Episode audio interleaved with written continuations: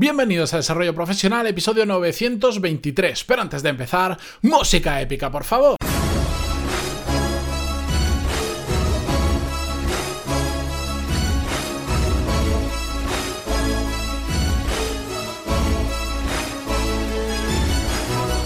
Buenos días a todos, bienvenidos, yo soy Matías Pantaloni y esto es Desarrollo Profesional, el podcast donde hablamos sobre todas las técnicas, habilidades, estrategias y trucos necesarios para mejorar cada día en nuestro trabajo. Hoy os traigo de nuevo, como el lunes, el email de un oyente del podcast muy interesante donde hace dos preguntas que parecen diferentes pero a la vez tienen un nexo de unión muy, muy claro, pero bueno, lo voy a dejar para la reflexión posterior a leer el email. Así que si si parece, directamente voy a leer lo que me envió el otro día Jesús, voy a omitir sus apellidos tal cual me lo ha pedido para mantener su anonimato, pero antes recordaros, si queréis enviarme vuestro caso, dudas, consultas, lo que queráis, lo podéis hacer en pantaloni.es barra contactar. Si queréis incluso que eso, en lugar de ser un email que me enviáis y yo respondo en formato email o con un poco de suerte en el podcast, queréis que sea una conversación conmigo, me lo decís en el email, decir, oye, me gustaría hablar de un tema contigo, este es mi número de teléfono y nos organizamos y hablamos. Yo sí que lo que os voy a eh, pedir, a cambio de que sea una conversación y de que estemos los dos un rato hablando es que pueda grabar esa conversación Evidentemente después en edición borraré datos sensibles, nombre de empresas, cualquier cosa, pero que pueda ser una conversación que sea un contenido interesante que compartir con otras personas. Es, mm, es como todo, si no os lo, os lo respondo por email porque es muchísimo, eh, para, mí es, para mí realmente es mucho más sencillo responderos por un email, pero creo que de esta forma podemos crear contenido interesante para otras personas y yo también ya que dedicamos ese tiempo, os puedo ayudar más en profundidad a vosotros, ¿de acuerdo? Os lo recuerdo, pantaloni.es barra contactar. Y ahí me encontráis, ¿de acuerdo? Bien, vamos a leer el email. Decía así, hola Matías, una duda más. Es posible que ya lo comentaras en algún podcast. Ya sé la, ya sé la... Perdón, es que lo he escrito mal. Ya sé tu primera respuesta. Huye. Pero si por algún motivo no queremos irnos, eh, ¿qué consejo me puedes dar sobre este tipo de empresas? Y pasa a describirme la empresa.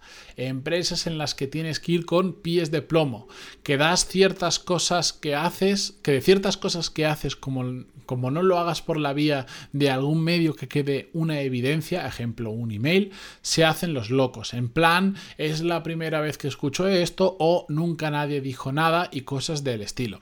Especialmente si estamos hablando de temas que tienen incidencia directa en los resultados de la empresa, aunque no se puedan medir de forma fácil. En mi caso intento evitar el teléfono, aunque a veces no resulta tan práctico. Intento ser el que levante acta de las reuniones y si son videoconferencias todo queda grabado. Pero pero hay veces y hay casos en los que es un poco más complejo.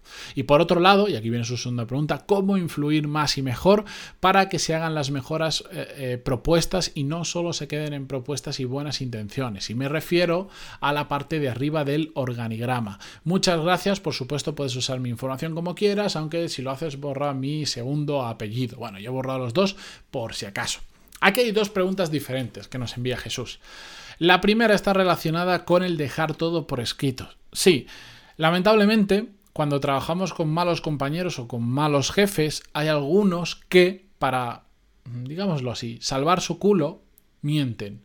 Y una cosa que tendrían que haber hecho ellos porque se les informó que lo hicieran ellos, por ejemplo, en una conversación, imagínate, estás en una reunión y dices, bueno, tú vas a hacer esto, tú vas a hacer lo otro como no se deja por escrito, esta persona cuando llega el momento que tiene que entregar el resultado y no lo tiene, que dice, ah, delante del jefe, a mí no me dijiste nada, yo, yo no he recibido ningún email, yo no tengo constancia de nada de eso. Cuando tú sabes perfectamente que estabais en la misma reunión y que a esa persona se le asignó esa tarea. Lamentablemente esto existe. Mm, mi sensación es que a más grande empieza a ser la empresa, esto hay más posibilidades de que ocurra, ¿vale? Entonces, ante este tipo de casos, lamentablemente, porque a mí no me gusta nada, nada, nada de esta situación, yo detesto cuando tengo que enviar, por ejemplo, un email que sé que lo estoy enviando única y exclusivamente para dejar constancia y protegerme en el futuro. Lo he tenido que hacer muchas veces, pero es algo que realmente detesto, porque lo que simboliza es falta de confianza en las personas que le estás enviando el email. Es decir, sabes que en algún momento esa persona te la va a liar se va a hacer el loco y como no hay nada por escrito, te va a caer la culpa a ti. Para mí eso es un desastre y eso ya demuestra que hay problemas con, personas del equipo que, que, no son confiables, que utilizan este tipo de artimañas para quitarse las culpas de encima. Y yo personalmente detesto trabajar con gente así, pero si nos toca, si, eh, porque aquí lo que nos dice es, ojo, yo empiezo diciendo, yo sé que lo que me dirías, tu respuesta habitual sería huye, pero no quiero huir porque la empresa me gustó por lo que sea, no quiero huir, vale. Mm, pero esta es la situación. Pues entonces tenemos que jugar ese juego. Lamentablemente, si no tenemos capacidad de cambiar las reglas del juego porque no tenemos poder de mando en la empresa, no podemos hacer cambios en el equipo y no queremos movernos de la empresa, Vale, vamos a ser realistas. Estas son las reglas del juego. Aquí se funciona así, pues entonces hagámonos los que mejor conocemos esas reglas y los expertos en esas reglas. Si la gente juega a yo me olvido de las cosas, yo eso no sé nada, porque no hay constancia, pues dejemos el 100% por constancia. ¿Que vamos más lento en nuestro trabajo? Lo siento, me han obligado a ser así. Porque, cuando he porque me han demostrado en diferentes ocasiones que no puedo confiar en la gente porque cuando llegan los problemas, si no está por escrito, la gente no sabe nada. Pues a partir de ahora, todo, absolutamente todo, lo que sea importante y que te pueda jugar una mala pasada en el futuro, va a ir por escrito. Incluso aunque sea una conversación informal, después le podemos enviar un email. Tan fácil como, por cierto, como hemos hablado esta mañana después de la reunión, que nos hemos quedado un rato, recuerda que, pam, pam, pam, ya tienes tu email. Lo mejor es el email. Grabar conversaciones y cosas así queda un poco. queda un poquito raro, ¿vale? El email para eso es genial, porque además después es súper fácil buscar esa información que viene y te dice, no, yo no sabía nada, esto no es cosa mía, ¿cómo que no?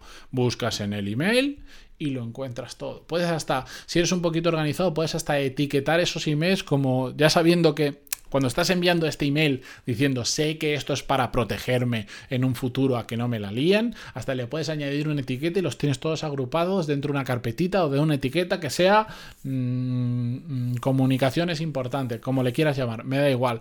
Pero entendamos que funciona así y simplemente seamos muy precavidos y todo lo que sea importante, pasémoslo siempre, siempre, siempre por email. Y si además de por email esto ya sería de, experto, ¿vale? De experto desconfiado, pero con razón.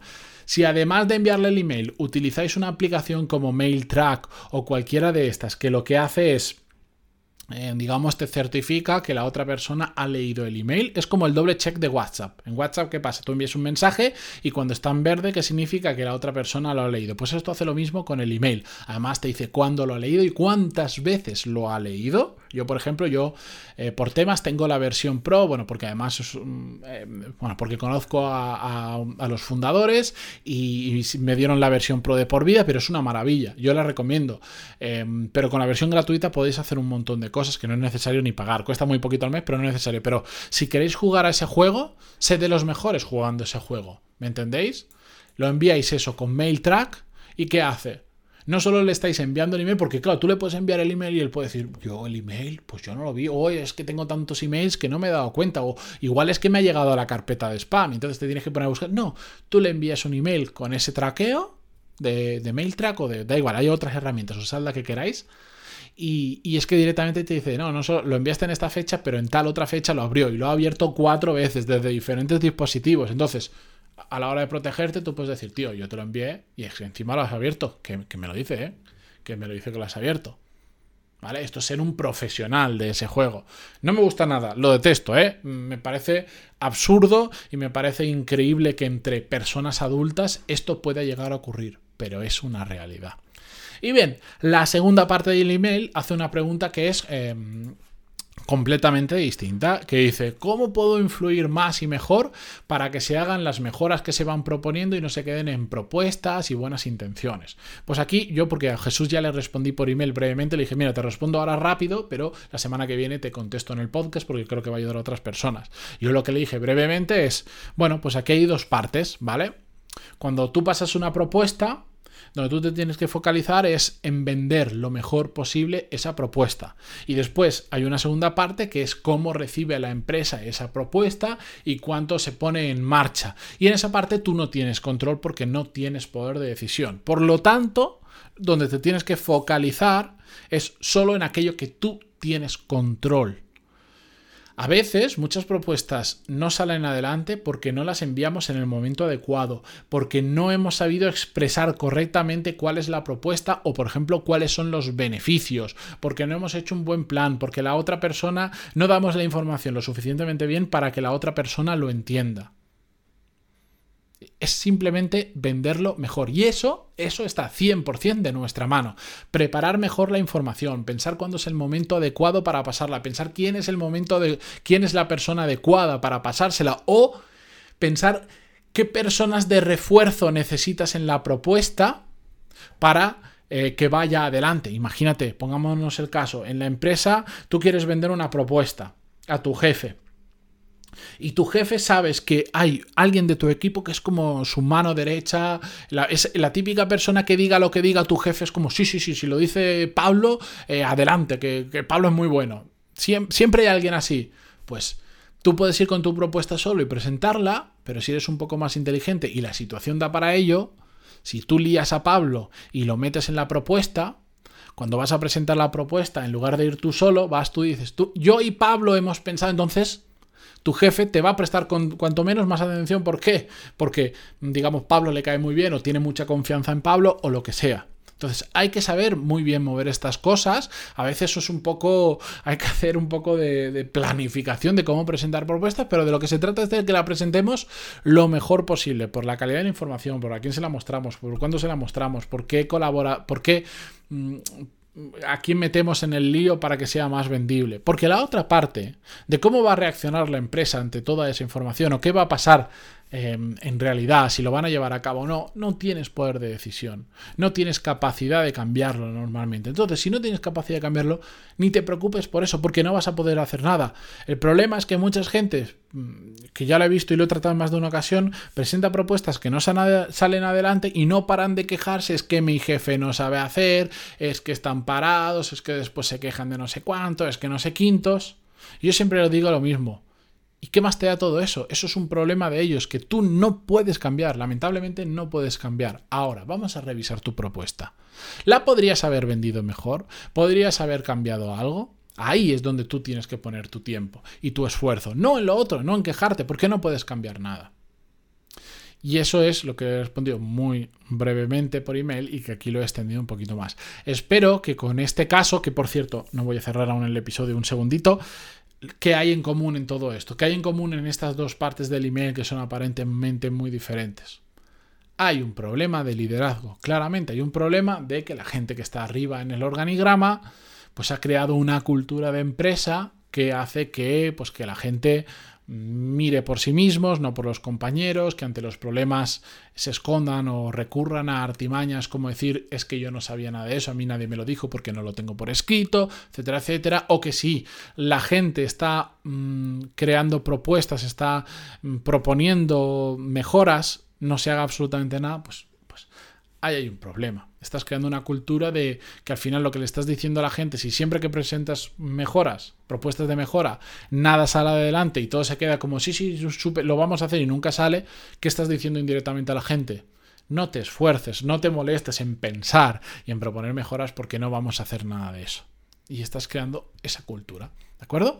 Hay un problema de cultura de empresa y un problema probablemente de las personas que están arriba. Ahora sí, con esto yo me despido. Gracias por estar ahí, gracias por vuestras valoraciones de 5 estrellas en iTunes, vuestros me gusta y comentarios en iVoox. Hasta mañana. Adiós.